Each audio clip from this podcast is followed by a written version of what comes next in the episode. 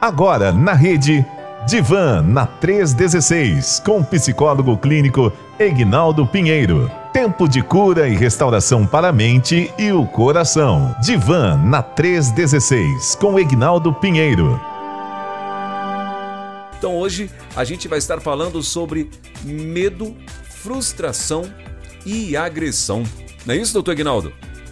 Exato, Elber. Lembrando que medo e frustração nós já falamos algum tempo atrás, é, rapidamente. Hoje vamos dar um enfoque maior, né, vamos trabalhar um pouco mais, ver esse, esse momento, até mesmo pelas questões que estamos vivenciando. Né? Então é bom pensarmos sobre esse assunto novamente. Maravilha. Então hoje, é... como que a gente começamos, como que a gente começa então? É, aqui a gente vê que medo e frustração tem, tem uma certa ligação, né, doutor Guinaldo? Sim, deixa eu só fazer um, um breve resumo sobre Por os favor. três tópicos, né? Até mesmo para a gente poder é, estar alinhavando uh, esse momento, esse encontro. Já mando um abraço a todos que estão nos ouvindo, aos nossos irmãos aqui de Barra Mansa, Terceira Igreja Batista em Barra Mansa, os amigos. Eu gostei aí do, do nosso amigo, irmão, lá em, nos Estados Unidos, em Carolina do Sul, né? Um abraço para ele também aí, né? que até quase que Bahia foi para lá, né? Mas tá bom. então, mas vamos pensando aqui. Pensando na questão que nós vamos falar hoje sobre o medo, não é aquele medo, e lembrando, como eu falei da outra vez, não é aquele medo que é um medo natural que nos ajuda a, a não entrarmos em problemas, né? Aquele medo que nos evita, que faz, é, evita que façamos coisas que vai ser prejudicial à, à nossa saúde. Nós vamos falar um pouco, lembrando hoje, sobre aquele medo que, quando ele vem como um transtorno. O que é um transtorno? Aquilo que vem e mexe, bagunça a nossa vida, né? E ele vem geralmente com ansiedade. Então, medo e ansiedade acabam estando juntos. E na outra vez nós falamos até sobre a questão das fobias. Então, hoje vamos pensar nessa questão desse medo que é aquele medo e, ou ansiedade né, que excessivo, é, que vai atrapalhando o desenvolvimento, seja da criança, do adulto, e é interessante observarmos isso como que vem sendo desenvolvido, desenvolvido né, esse sofrimento causado, que vem aquela ansiedade por acontecer alguma coisa, por poder acontecer uma, um, um problema iminente, e aí você já fica travado, fica com medo disso. É, vem a questão também da fobia, a, a, frustração. Nós vamos falar sobre os três. Então, a frustração também é um sentimento, uma, é, uma sensação de incapacidade diante de desgostos sofridos. Quem de nós já não passou por alguma frustração? E a frustração ela pode nos fazer crescer ou não, pode trazer um outro problema. Né? Então, é aquela emoção que ocorre quando algo é, que era esperado, aquela expectativa que a gente tem e não acontece, seja ela no âmbito familiar, seja ela no trabalho, na escola, e aí a gente percebe tais coisas acontecendo que causam é, enfermidades, dores e vem um junto com o outro. Então, e o medo também, igual você mesmo falou, vem é, junto, né? É, por exemplo, a frustração ela vai ocorrer quando identificamos um erro entre aquilo que planejamos alcançar e o que realmente aconteceu. Aí você fica frustrado e vem aqueles problemas, e aí a psicologia vai trazer também, falar sobre esse sentimento. E quando a gente fala sobre agressão, quando a gente usa essa palavra de imediato, a gente pensa naquela agressão física, os danos físicos que é, são causados ou alguém causa, a outrem. E tem esse momento também que acontece, a gente observa isso, mas também tem aquela questão da agressividade, que é coisas que já vem sendo estudada há muito tempo. Então, tem a, a na, na teoria da personalidade, né, vai trabalhar sobre a agressividade, né, que, que também é uma forma de comportamento físico ou verbal, que ela precisa ser trabalhada no dia a dia, nas nossas vidas, e ela pode ser é, útil em algum momento, quando você consegue usar ela para que você cresça, e ela pode ser nociva quando você usa contra você mesmo ou contra outras pessoas. E hoje já está nós vemos sendo nomeados, né, as questões de agressões psicológicas que vão sendo afetando os outros e a gente vai dando é, nomes a justamente esses comportamentos, né? E aí a gente vê que a psicologia tem trabalhado, tem pessoas que têm sofrido isso no, no, no ambiente social, em casa ou no trabalho e precisa tomar a atitude de não estar naquela situação e fugir disso e poder estar numa forma bem é, consigo mesmo e com o próximo. Então a gente vai trabalhar esses três das, dessa forma, tá bom? Maravilha. Maravilha. É, doutor, então assim, a gente vai, vai começar então aqui, né, com, conforme a ordem que está aqui pra gente, com o medo, né? Como o senhor falou, a gente já falou nisso lá no passado, mas é muito bom, é, é sempre é, é, bom a gente estar tá, é, tocando né, nesse assunto, porque assim, há uma há uma, uma limitação, vamos dizer assim, não é? Às vezes na gente, justamente pelo excesso de medo. Isso é muito prejudicial, né, doutor? Porque assim, isso em todas as áreas, né? Às vezes a pessoa não ousa mais, né? Porque ela tem medo de se frustrar ela não, não avança mais porque ela tem medo de dar errado. Ou às vezes quando ela toma uma atitude, né, e que ela não tem o costume de tomar, aí ela acha que também agora ela é obrigado a sempre estar tomando uma atitude, né? Eu gosto muito do exemplo do jogador de beisebol, né? Por exemplo, uh, quando a bola é arremessada, o, o rebatedor ele tem que bater, né? Então assim, só que essa bola às vezes ela tá ali, quem, quem conhece um pouquinho desse esporte, então essa bola ela tem que vir dentro de uma de um perímetro ali, né? De uma que eles chamam de base, tem que estar tá dentro daquela daquilo lá para que o jogador que está ali como rebatedor ele possa bater. E aí às vezes é, a bola vem fora, né? E ele não, não rebate. Mas às vezes a bola vem dentro e ele fica na dúvida: eu bato ou não rebato? Então, assim, para ele rebater todas, aí ele se sente na obrigação de rebater todas, né? E se ele não rebater, ele, ele fica com medo de, na hora que ele for é, rebater, se pode dar errado, e aí com isso ele começa a, a criar um, um, um, monstro dentro dele, né? Se eu bater, eu vou ter obrigação de bater todas, se eu não rebater, eu, eu, eu, eu posso ser uma pessoa frustrada porque eu nunca tentei. Né? Então, usando mais ou menos isso para a vida. Né? Então, uh, e a vida às vezes é assim, às vezes quando você toma uma atitude, você acha, acha que se sente obrigado a tomar atitude todo o tempo, né, doutor? Eu queria que senhor falasse um pouco sobre isso, porque assim, uh, até onde, né, eu, como que eu faço para controlar isso? Como que eu faço para controlar esse, esse, esse medo, esses excessos ou essa falta, né, que me faz eu avançar? O medo nessa. Eu sei que é um leque muito grande sobre medo, né? Mas assim, dentro desse contexto, não sei se o senhor conseguiu captar aí. Sim, foi bom, foi bom a sua, é, o seu exemplo. E é interessante a gente observar tudo isso, porque a primeira coisa que precisamos é, é aprender a identificar. Quando eu consigo identificar o medo e sobre o que que eu tenho medo, o que, que tem me feito travar, mudar, ou tem me causado é, sofrimento excessivo e eu vou precisar de trabalhar essa questão em específico, né? Tem pessoas que têm medo, medo, por exemplo, de escuro. Né? E aí você vai observar, vai conversar com a pessoa, ela aprendeu lá na infância, né? Então é interessante a gente ver isso. E aí o, o, o nosso é, diagnóstico de, de transtorno DSM-5, né, que ele vai falando sobre os sintomas os de questões mentais, doenças. Quando a gente fala doenças, deixa eu lembrar, são transtornos, às vezes é coisa que nós não conseguimos dar conta, ele vai observando vai trazendo alguns, alguns diagnósticos para podermos é, avaliar. E no setting terapêutico você não vai pegar somente uma coisa, você vai pegar pelo menos três, é, três a quatro naquela avaliação que se faz para saber o que, que realmente está acontecendo. E é interessante quando você traz a questão da do medo com a frustração, porque muitas pessoas têm medo de ser frustrado. E a frustração, ela, ela até, tem até assim, um, um, a gente observa que para a psicologia, né? A, a frustração é um sentimento de privação de uma satisfação primordial.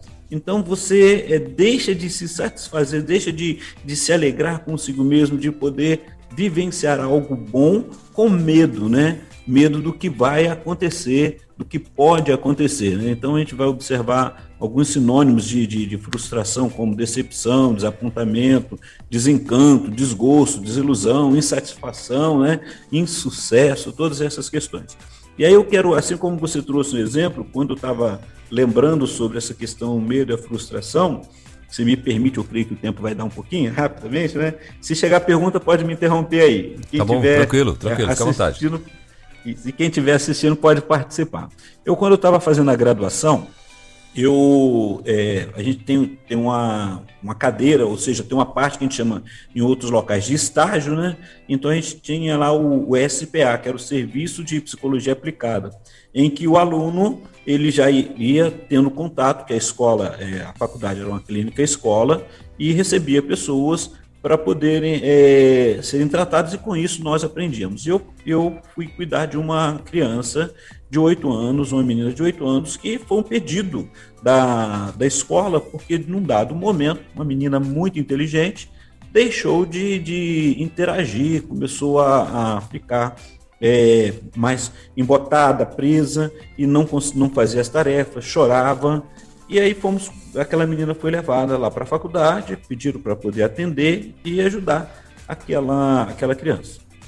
Quando eu fui atender aquela criança, me colocaram para atendê-la também, eu aproveitei aquele momento para aprender e eu tinha um acompanhamento dos do nossos professores, né, a, a, e tinha a supervisão.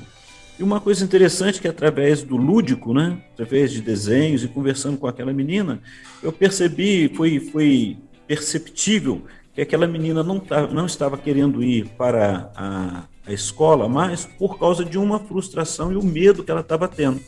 E qual era o medo? Um dado momento, ela, o, o, quando aí que ela foi falar de uma figura de afeto, que era o, o, seu, o seu tio, se eu não me engano, era o avô, um que foi morar com ela na casa deles.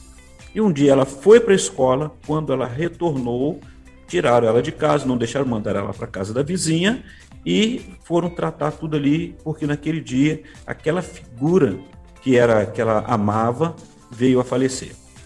E então ela ficou, foi o jeito que deram para dar conta em relação às questões dela, tudinho, e ela teve que vivenciar aquela perda.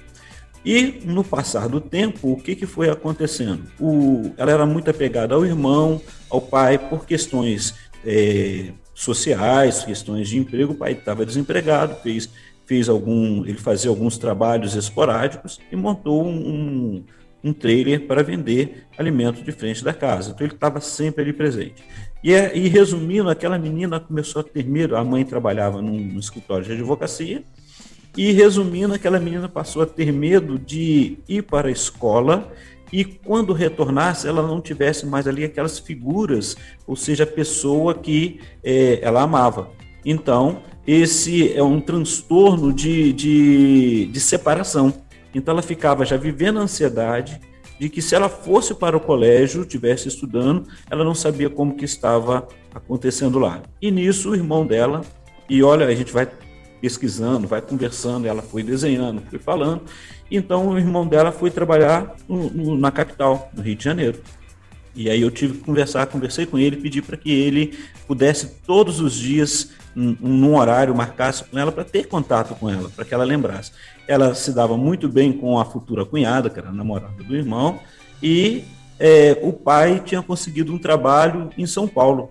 Olha como aquela menina estava vivenciando. Então ela passou a, a, a medir o que ela tinha, ela tinha tanto medo de perder que ela não queria sair de casa. Então a gente chama que é um transtorno de ansiedade de separação do qual a, a criança ou uma outra pessoa, isso pode chegar ao adulto, tem aquelas pessoas que são muito apegadas um ao outro, que não consegue, por exemplo, é, é, sair, está dentro de casa, ó, não vai embora, fica aqui comigo, né? Vai dormir, deixa a luz acesa, não consegue dormir com a luz apagada. É, ela não quer ficar longe de casa. Tem pessoas que não gostam de viajar, de ficar longe de casa de jeito nenhum. E vai, vai gerando um sofrimento. E as pessoas de fora vão falando, né? Que ah, aquilo é frescura, isso, aquilo não é. ela está vivendo um momento de medo que se tornou um transtorno para a vida dela de separação, de estar distante. E olha o que está acontecendo em nosso tempo com essa questão da Covid. Nós estamos vivendo este medo a cada dia, porque vemos os números aumentando, vemos às vezes pessoas próximas de nós indo embora e nós vamos ficando temendo em relação a todas essas circunstâncias. Então, é, aquela menina ficou frustrada, né, vamos colocar o medo e a frustração, porque quando ela chega em casa, qual foi a forma que eles conseguiram lidar com ela? Aquilo foi tão difícil que não deixaram ela chegar em casa. Ela não veio direto do colégio para casa. Quando ela estava chegando em casa, viu o movimento, levaram ela para casa da vizinha, resolveram tudo que tinha resolvido, tinha que resolver, e depois ela foi comunicada em relação a isso. Então nós podemos vivenciar isso e precisamos dar conta de tudo isso. Então, aquela alegria, satisfação de estar com o tio, a figura de, de que era importante para ela, né? agora eu só não lembro se era o tio ou era o avô, mas aquilo causou medo. E isso também fazia em relação assim, o pai, o, filho, o irmão foi trabalhar longe, o pai ia também, a mãe ia para o trabalho. Como que ela ia ficar? Ela tinha uma cuidadora, mas ela não queria perder essas pessoas que estavam à sua volta. Então, é, é importante identificar, e aí foi onde o colégio pediu ajuda, e aí nós fomos identificando e trabalhando meios para que ela se sentisse segura e soubesse que eles estariam sempre presentes estariam ali com ela, né? Então é, é, uma coisa importante. E aí é onde entra a agressão em relação a tudo isso, né? É que ela acabava se é, punindo em relação a isso, porque se sentia culpada e acabava tendo reações de que era contra ela mesma e precisou ser orientada, ser cuidada, ser ajudada e a família foi importantíssimo. O colégio ajudou, percebeu e ela foi e foi muito bom poder trabalhar com aquela criança e até o momento que ela pôde se sentir bem, segura e voltar para as suas atividades normais. Né? Eu creio que a gente chega mais ou menos nesse, nesse ponto também, né, Alberto? Isso. É... E doutor, aí eu acho que é aí então que, que a pessoa, né, de repente, se não houver um acompanhamento ou uma uma interrupção, vamos dizer assim, né? Nesse, nesse momento da vida dela, é onde começa então a autoagressão, né? A gente vê que hoje é muito, mas muito comum, principalmente adolescentes, é, estarem se cortando, né, doutor? Então, e isso também é um outro um movimento que muitos observam acontecendo, e esse adolescente precisa ser ouvido, ele precisa também se dar conta disso. Muitos não nem se dão conta. Depois, quando vão sendo é, acompanhados, vão sendo orientados, vão observar que eles têm a, a automutilação e, e, precisa ser tratado. Então, é, quem vai identificar muitas vezes é quem está próximo. Um ente que, um, uma figura paterna, um ente querido, um amigo que se preocupa e começa a conversar com ela, como sempre temos dito. Alguém vai perceber isso ou se ela se auto-perceber, né, conseguir olhar que está vivendo esse momento, é buscar ajuda mesmo e, e trabalhar isso. Né? É, quando a gente observa tanto a frustração, que é um, um, que leva a pessoa ao comportamento e essa frustração foi porque criou uma expectativa. Tem pessoas que criam expectativa é, no, no, no matrimônio, no, no, na família, no, no trabalho, no, no, no curso que está fazendo. Quando nós falamos na, na, na, última vez sobre aquele filme Uma Mente Brilhante, né? É, a gente faz, é, dá para observar justamente que a expectativa daquele professor de matemática era alcançar o prêmio maior. E ele entrou num, num estágio de esquizofrenia. E ele precisou de ser cuidado até ele dar conta de tudo isso e saber como lidar. Então, todos têm condições de poder ser trabalhado. A gente só precisa não ter medo, é, não, não querer se igualar ao outro, querer, ah, o outro consegue, eu não consigo. É observar que você às vezes fez uma expectativa muito grande em relação a algo que você realmente não ia conseguir, mas você pode trabalhar para aos poucos conquistar aquilo que você deseja. Né? Às vezes você vai fazer algo que você quer dar um passo é, maior do que aquele que você pode dar. Então precisa aprender a lidar com essas circunstâncias. E outro, outro detalhe também, Elber, é, para depois a gente entrar em agressividade, quando começaram os estudos sobre isso, que na realidade não é nada novo, é antigo isso daí, e hoje a gente fala agressividade porque foi olhado em, em crianças esse, esse, esse comportamento, né? E é importante que a gente observe isso, porque muitas vezes é do, da questão genética, a gente tem uma parte disso, da, da, da, formação, né? E outra é ela é da sociedade, é aprendido, né? Então, esse comportamento, e precisamos estar atento em relação a isso. Eu estava tentando lembrar aqui, em relação a, a quando a gente estava falando sobre a agressão, são os relacionamentos abusivos, né? Lembrar a palavra correta. E às vezes você acaba vivenciando um relacionamento abusivo e você se permite porque já passou por isso, ou tem medo de perder o emprego, medo de alguma coisa, você já foi frustrado porque não conseguiu alcançar aquilo e a pessoa acaba é, sendo agressivo com você por palavras e tudo. Então, a gente tem que estar bem atento quais são os sentimentos que estão nos é, permeando, que está passando por nós, o que, que estamos vivenciando, como que eu me olho, como eu me vejo nessa sociedade, como eu me vejo nesse tempo que houve tanta mudança em dois anos, aqui em ano, um ano e pouco de pandemia, mas quais são as expectativas, o que eu não consegui alcançar. É importante estar atentos ao que você sente, quais são as ansiedades que estão chegando aí, talvez você dê um outro nome não esteja percebendo, mas é aquela antecipação de uma ameaça futura ou não, não está acontecendo. É, o que, que fez você, te frustrou e você acha que não tem mais condição, não quer fazer mais nada, não quer pensar naquele detalhe que você não tem condição, e como que você age em relação a você mesmo, porque quem perde somos nós mesmos quando não, não ousamos fazer algo, igual aquele é, o que vai acertar a bola de, de beisebol, né? Sim. É, e, e, aí é onde a gente tem que ter muito cuidado, né, doutor? Como lidar com a, a frustração. É, eu acho que o ponto para tudo, no caso, vai ser a tal da frustração, não é, doutor Aguinaldo? Sim, ela também ajuda muito, né? Você observa é, todos os detalhes e, e em volta do que está acontecendo, né?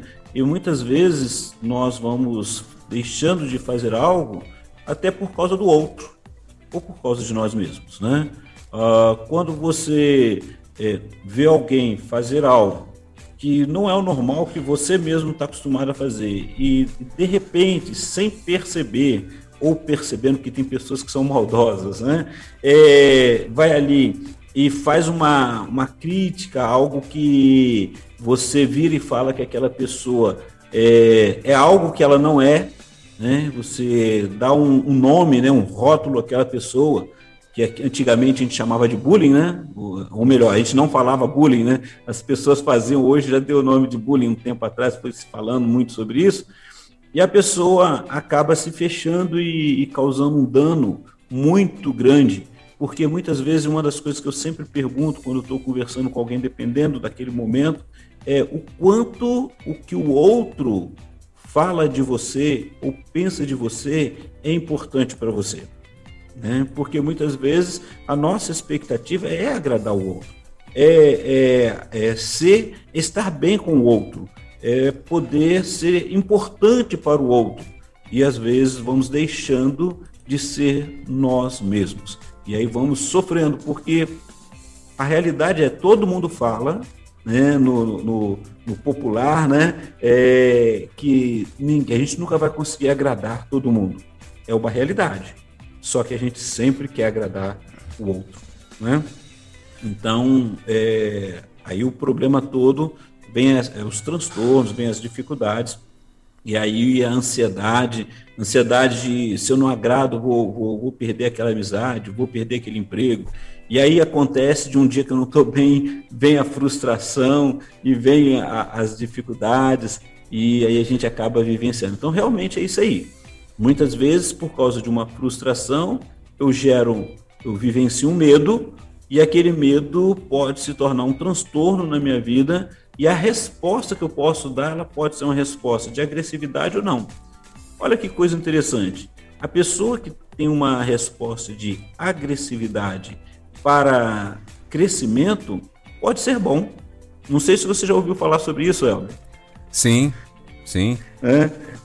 eu tenho um exemplo aqui, eu gosto de lembrar do, do, do meu, da minha adolescência e juventude, né, que as coisas eram limitadas, eu precisava trabalhar. Então, assim, eu, fora. A, hoje, hoje eu sou psicólogo, mas antes eu fui torneiro mecânico. Não sou um torneiro mecânico 100%, né? mas trabalhei dentro da indústria que tinha.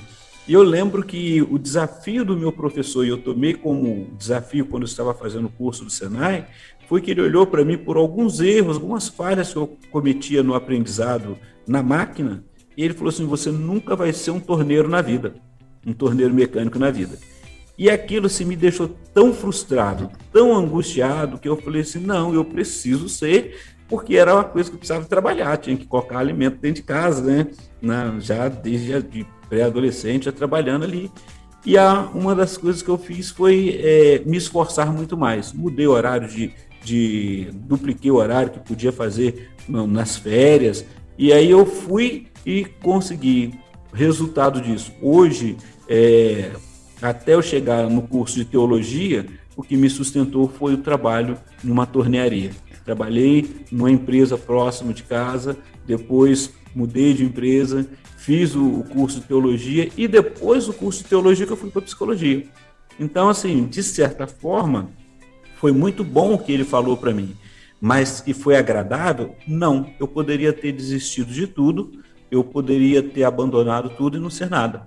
Né? E seria uma frustração muito grande. Mas a necessidade minha me fez é, ser agressivo comigo mesmo. Né? Usei a agressividade na, na no trabalho, no, no, investimento. Eu vou investir e vou chegar até lá. Não posso, eu posso não ser é, o melhor torneiro mecânico, mas eu fui um torneiro mecânico que pôde, que ser sustentado pela mão de obra num trabalho, numa firma. Então, é, são coisas que nós vamos trabalhando. E eu, no entanto, fiquei frustrado quando ele fez aquela, aquela crítica comigo. Né? Quando ele apresentou essa crítica, aquilo me machucou muito. E assim, eu saí dali aborrecido, cabisbaixo e envergonhado, porque teve colegas, tinham pessoas, porque era tinha mais gente próxima, né? Que riram na hora quando ouviram aquilo, e aquilo foi muito difícil. E eu precisei trabalhar aquilo de uma forma que eu pudesse é, investir. E como eu necessitava de trabalho, precisava de ganhar o pão do dia, né, de cada dia, precisava de uma profissão, eu corri atrás. E aí consegui conquistar aquilo que eu precisava. Então, assim, você que está nos ouvindo, você que pode ter passado por algum momento de frustração, avalie isso daí busque é, os recursos que você tem dentro de você. Eu sei que você pode estar com medo. Se esse medo está sendo um transtorno na sua vida, que está te impedindo, busque ajuda e comece a trabalhar aquilo que é melhor para você. Né? Não está te trazendo é, a, o que você está vivenciando, o medo tá te, é, é de algo que vai surgir, está é, sendo risco para sua vida? Não. É o medo que não está fazendo você movimentar. Então você começa no dia a dia e várias outras circunstâncias, né? Avalie tudo isso, procure ajuda, comece a trabalhar e mude justamente isso, porque uma das formas é também se tornar agressivo contra o outro, querer brigar com o outro, querer falar mal do outro, querer é, achar que o outro que está errado. Eu, com esse exemplo que eu trago, o meu professor, eu acho que ele foi duro comigo, foi ruim para aquele momento. Porém, é, a minha necessidade de não parar ali e continuar, valeu a pena de eu usar o que eu tinha de potencial para aprender e para crescer. Então nós vamos encontrar isso na estrada, no dia a dia da nossa vida.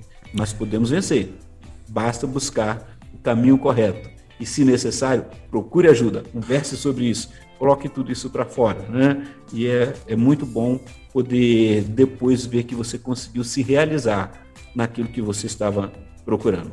Entendeu, Elber? E é muito Sim. legal ver tudo isso. Sim, e como diz os internautas, hashtag fica a dica também, né? Para você que é autoridade sobre alguém. Porque a gente vê legal, que uma, um, uma das. É, uma das. Acredito que um dos maiores frustrações, né? de, de Uh, vamos dizer, estatisticamente, acredito isso, na minha ignorância eu estou falando, tá? Uh, indo pelo raciocínio lógico é, é, justamente as pessoas que ouviram de repente de alguém que era autoridade na vida dela. No teu caso, um professor, né?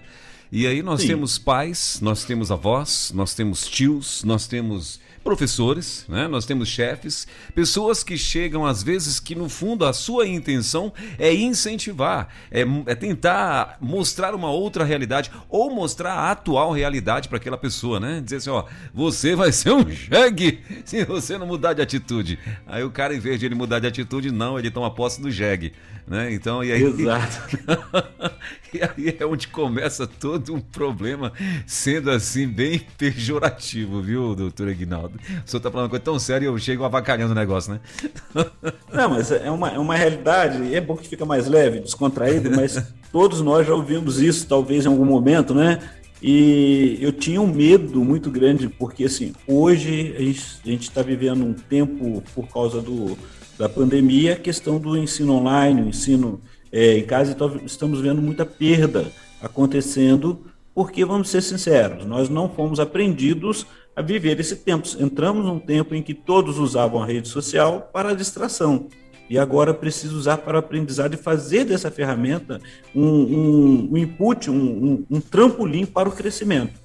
E na minha época, é, e a gente observava que a, a minha mãe, muitos falavam assim, se você não estudar, né, você vai puxar carroça. Era isso que falava. E assim, eu tinha um medo tremendo disso, né? Mas Sim. chegou um momento que minha mãe chegou e falou: olha, ou você trabalha e põe comida dentro de casa, ou você vai, é, vai querer estudar e não vai conseguir, vai parar do mesmo jeito, a gente não vai pagar o estudo, porque assim, era tudo muito difícil. E, no entanto, é, a oportunidade que eu tive de estudar, interrompi algumas, algumas vezes por causa do trabalho, então uma dessas, o Senai foi uma dessas. Eu não fiz, na época eu saí do meu sino fundamental, que é a antiga oitava série, fui para o Senai, que era, era a oportunidade que eu tinha, e fiz o curso do Senai naquele período e fui trabalhar. Então era Senai de manhã, trabalho na parte da tarde. E parei o ensino médio, que era o antigo básico. Aí fui, depois que eu comecei a trabalhar, que eu tive uma oportunidade, falei, agora é hora de voltar a trabalhar. Fui trabalhar.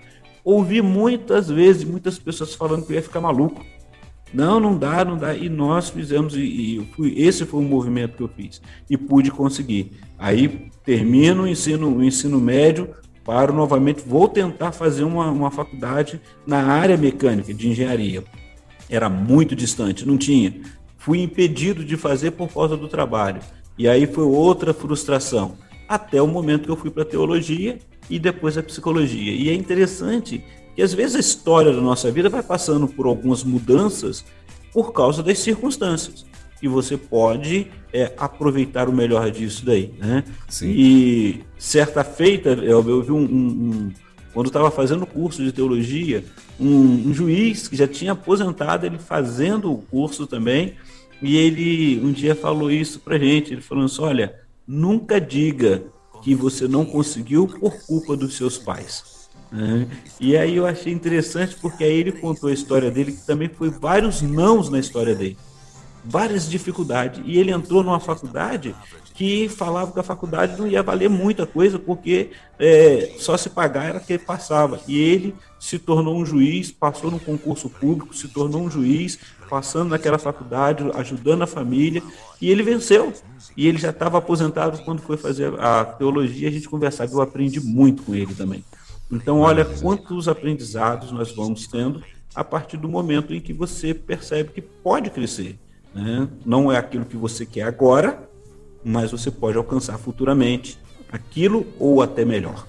É o que não pode, né, doutor? É de repente o cara jogar uma âncora naquele momento ali e parar no tempo, né? Porque a, a, aquilo de repente chegou na vida dele, né? E de repente chegou aquele comentário e aí a pessoa se frustra de, um, de tal forma né, que ela jogou ali um, um, uma âncora, travou ali e ficou parado, pronto, porque né, o mundo eh, não gosta mais de mim, o, o mundo acabou e não adianta que tudo vai dar errado e tal. E é aí onde às vezes as pessoas travam, né? É, doutor Ignaldo, tem aqui já uma, uma pergunta, né? E a gente vai é, trazer aqui para para o senhor. É, meu filho de 12 anos sofreu bullying de professor no primário e assédio no quinto ano de. de né, no, e assédio no quinto ano de outro menino. Depois disso, ele passou a ser ríspido com as pessoas e ter medo. E se fechou, uh, se fechou mais. uh, parado para deve ser para outros, né? Se fechou mais para outros, até mesmo da igreja que frequento, também por ser muito ciumento em relação a mim, por ter medo de me perder, ele vive mal-humorado e pessimista. Como aí a pergunta é como posso ajudá-lo? Porque no momento não posso pagar um psicólogo. Primeiro momento que ela pode observar é que conversa, ele precisa se perceber isso. Né? Conversa, o ideal é que esta mãe, esta pessoa converse com esse pré-adolescente, converse com esse jovem, com a criança, né, sobre o que está percebendo. E fala para ela sobre a possibilidade de auxílio, ajuda. É, hoje, eu não sei, por causa do local, fiquem tranquilos, né? Mas, assim, todas as cidades geralmente têm a, o, o psicólogo social, procure na sua cidade é, auxílio de uma psicologia social, é, trabalhos sociais nessa área, que vão poder ajudá-lo em relação a isso. Na, algum tempo atrás se falava muito sobre o bullying, né? Porque quantas pessoas é, sofreram com isso? Esses dias eu estou fazendo uma pós-graduação e a gente estava conversando sobre a questão da rede social. Antes o bullying ficava ou na escola ou ali no bairro ali. Eu, hoje acaba caindo na rede social e você sofre muito mais, né? Então, assim, é natural ah, esse fechamento dele, essa forma dele lidar com o mundo. É natural o medo de perder aquela pessoa que é figura de, de, de apego, que está ali próximo. Então, a ansiedade se torna isso. E uma das formas é a pessoa se tornar agressiva com todos, é tentar repudiar. E ele precisa somente ver o quanto que o mundo é bom, né? E quando eu falo o mundo, eu falo é, aquelas pessoas que estão à nossa volta que nos ajudam. Tem aqueles que vão nos prejudicar e o viver é bom. Vou mudar a palavra mundo, né? O quanto viver é bom quando você faz isso para o seu bem-estar, quando você consegue aproveitar e se alegrar, independente do que o outro pense de você. Então, para é, essa pessoa procure no seu bairro, procure na sua cidade, procure algum serviço social que tem geralmente nas prefeituras, nos postos de saúde, possam te ajudar a, a ver, mas respeite também é, a decisão dessa pessoa. Ela tem que saber que ela se fechou, como que ela tem sentido. Então, quem está vendo isso, diga para ela. Fala, eu vejo que a sua, a sua, isso está me incomodando a, a sua atitude você se fechou, se fechou na igreja, se fechou é, em relação a, a outras pessoas. É, como que está isso? É agradável? Como que você tem algum sofrimento ou não? O que, que é sofrimento para ele em relação a isso? E levar a pessoa a, a poder falar sobre isso. Olha, às vezes a gente não percebe, mas é, quando a gente olha uma das coisas que a gente chama de terapia de grupo, né? É, geralmente nas igrejas, no meio religioso, onde você se reúne com um grupo de terapia, você aprende muito e você, quando tem uma, as regras normais para poder trabalhar, você pode trabalhar muito justamente essas circunstâncias. E outras pessoas, pode mostrar para ele que tem outras pessoas que passaram ou passam pela mesma dificuldade. E, no entanto, a gente tem que saber lidar, se defender, sem é, se agredir ou agredir ao outro, mas saber dar resposta. Espero que eu tenha podido ajudá-la, né? Mas procure ajuda. Procure que no, no, no, no SPA é, de, das escolas, das faculdades que fazem, que tem o curso de psicologia, costuma disponibilizar, porque é treinamento para o, para o aluno também, que vai ser o futuro terapeuta, como também nos serviços sociais da, da, do seu município. Geralmente tem. Porque quando é uma figura de paternidade, né, são os, os pais ali, geralmente o filho vai ficar, não vai querer entristecer, vai segurar um pouco, não vai querer falar muito, mas com o outro, de repente, até consegue falar. Sim. É, doutor, mais uma vez, assim, é, é, reforçando, né? A gente, a, pessoa quando é autoridade sobre a vida de alguém, ela tem que ter muito cuidado, né? Quando, como que fala, né? Porque assim, nem todo mundo entende do mesmo jeito, no sentido, às vezes, às vezes a forma como você fala, a pessoa pode exatamente isso, entender como um bullying, né? É como se você estivesse menosprezando ou depreciando né, aquela pessoa ou o que ela está fazendo ou alguma coisa nesse sentido. Então a gente, uh, você que é cristão, você que está ouvindo a rádio, né, que é pai, que é mãe, tem que ter muito cuidado na, na, tua forma de falar, né? Às vezes você fala, fala o que vem na cabeça e na tua cabeça, claro, você está querendo acordar, dar um sacode naquela pessoa e aí você acaba é, é, botando um peso sobre a vida dela que depois vai ser até meio difícil dela se livrar, né? Sim, e Elber, é interessante a gente observar isso, porque a questão da comunicação ela é importante no dia a dia. Então tem os ruídos dessa comunicação e dependendo do momento é, fica muito difícil. Quando eu dei o meu exemplo lá da, da do curso no Senai, por exemplo, ah, eu tava, tinha várias pessoas, uns estavam conquistando, já estavam terminando e eu precisava terminar o curso mas estava com dificuldade, não tinha minhas dificuldades. E eu, eu, de certa forma, não vou negar, eu posso falar, é, conversar bem, posso falar em algum local, em público, mas de certa forma eu sou meio tímido. Então, assim, eu me fecho em algumas coisas, não falo muito, evito, procuro muito para poder dar resposta a alguém, e eu sei que isso faz parte do meu jeito de ser, né? E pensar duas, três vezes o que o outro está falando. E às vezes, sem perceber, você, você coloca um peso de responsabilidade sobre alguém porque você falou algo de uma forma e a pessoa está vivendo um outro momento. Imagine você falar para uma pessoa que, ou nem fala, alguém começa a falar das conquistas que teve, para alguém que perdeu uma prova, né?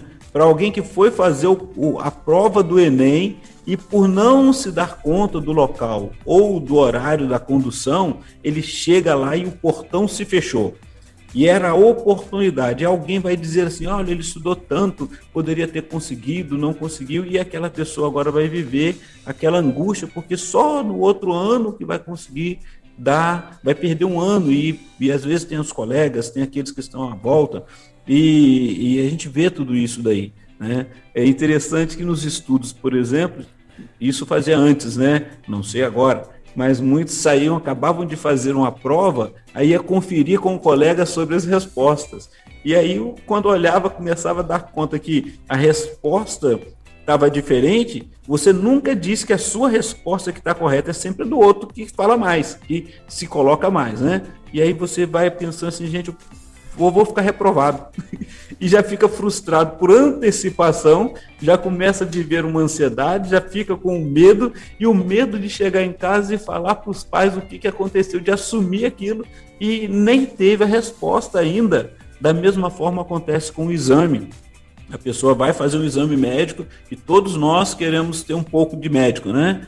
E aí você já com antecipação, você já pega e abre o seu o seu exame, começa a ler aquelas, aqueles palavreados técnicos lá que você não consegue dar conta do que, que é e você quase chega no hospital ou no, na sua consulta praticamente já morto, só pedindo para o médico te dar o laudo, né? Aí ele vira e fala para você assim, tá tudo bem.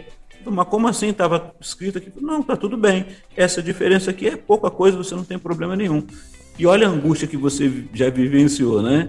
Então, assim, isso a gente acaba agredindo o nosso emocional, o nosso sentimento. Você já sofre por antecipação, já fica com medo do que você vai ouvir. E muitos às vezes não vão nem ao médico para poder mostrar o exame, né? Aí fala assim: não, não vou fazer exame, não, porque quanto mais eu faço, mais coisa eu vou achar. Você já passou por isso, Elber? já, doutor, já passei com isso, já passei por isso aí, com certeza, né? Já tive uma uma experiência na família aqui bem interessante, né? E foi exatamente isso aí. Né? Depois a gente, a gente viu que não foi, é, não era o, o, o, o, bicho de sete cabeças, ele não tinha nenhuma, né? Então.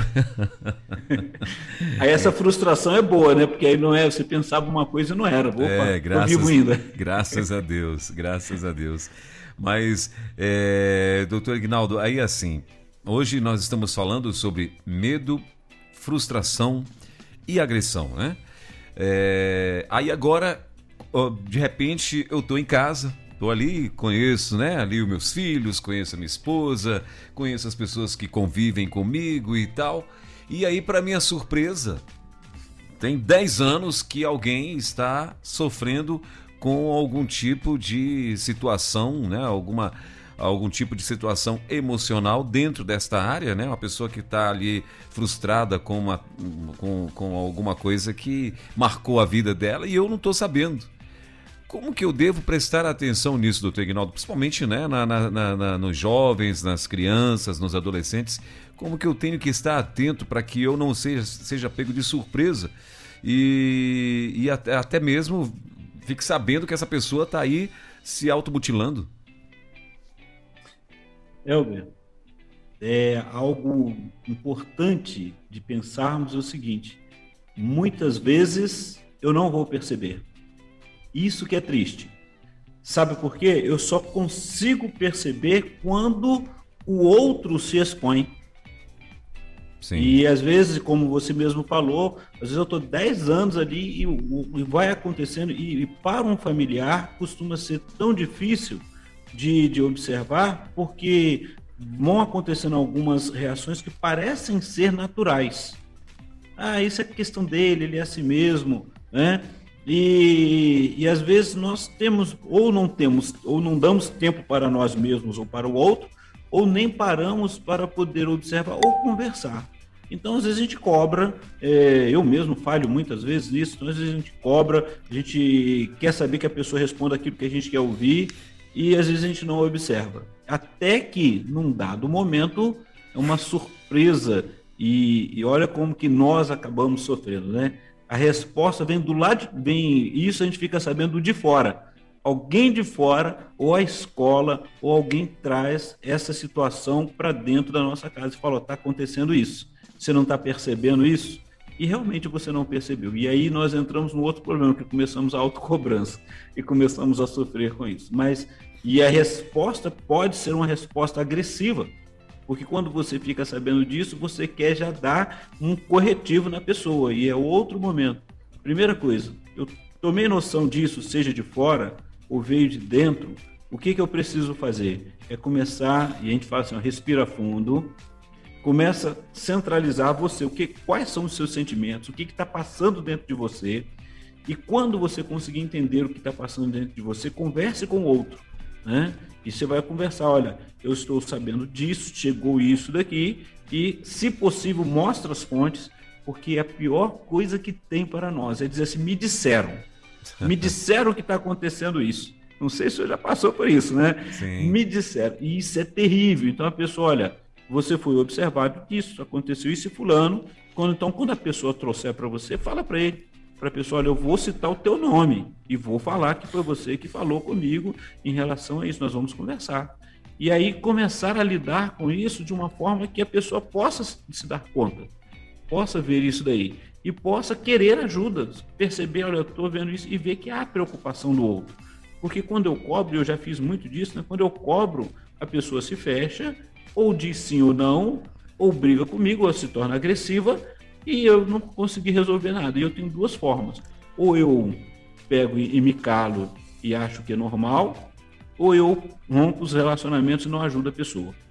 Então, a primeira coisa a observar é: percebeu isso? Traz a pessoa a esse conhecimento.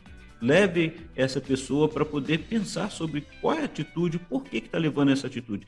Ah, é um colega que chamou e foi fazer isso, foi vivenciar juntos, quiseram é, experimentar e deu ruim, isso aí aconteceu, começou a, a, se tornar uma prática nociva. Então vamos conversar sobre isso. É, você precisa de ajuda? Procura, vamos procurar uma pessoa para ajudar. E outra coisa que a gente fala também é assim: ah, eu vou te levar para psicólogo. Pronto, causou um problema tremendo, porque vai falando, não sou maluco, tem muitos que ainda tem essa ideia é, ainda. Falei, não, é, olha, é até a um forma de falar, né, doutor Ignaldo? Porque assim, de repente o cara tá aqui e tal, ah, eu vou te levar no, no psicólogo, que ele descobriu alguma coisa, ah, vou te levar no psicólogo. Ah, peraí, né? É porque assim, de repente esse, esse psicólogo é quem mesmo? então, né? Então, às vezes, e a gente pergunta, às vezes, principalmente quando chega criança, a gente pergunta, olha, você sabe o que é um psicólogo?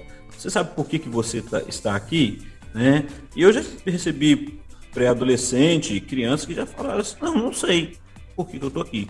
E aí começamos a conversar sobre isso e a pessoa começou a falar sobre o que ela estava sentindo, a criança começou a usar, usou, usou a tecnologia, ele mostrou algumas coisas na internet, a gente foi conversar sobre isso.